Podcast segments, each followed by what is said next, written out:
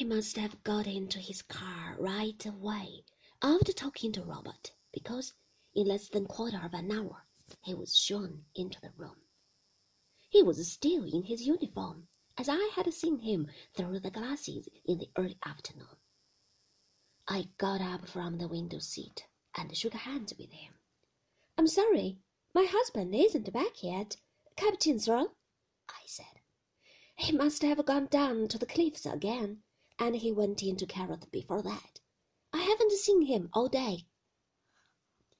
Yes, I heard he'd been to Kerrith, but I missed him there, said the harbour master.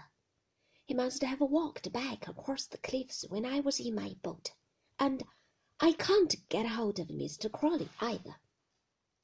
I'm afraid the ship has disorganized everybody, I said. I was out on the cliffs and went without my lunch, and I know Mr. Crawley was there early on. What will happen to her? Will tugs get her off, do you think? Captain Searle made a great circle with his hand.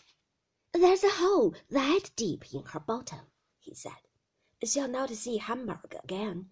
Never mind the ship. Her owner and Lloyd's agent will settle that between them. No, Mrs. De Winter. It's not the ship that's brought me here. Indirectly, of course, she's the cause of my coming. The fact is, I've got some news for Mr. De Winter, and I, I hardly know how to break it to him. He looked at me very straight with his bright blue eyes. What sort of news, Captain Searle? He brought a large white handkerchief out of his pocket and blew his nose.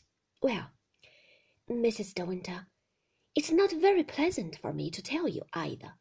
The last thing I want to do is to cause distress or pain to you and your husband. We are all very fond of Mr. De Winter in Kerrith, you know, and the family has always done a lot of good. It's hard on him and hard on you that we can't let the past lie quiet. But I don't see how we can under the circumstances. He paused and put his handkerchief back in his pocket. He lowered his voice, although we were alone in the room.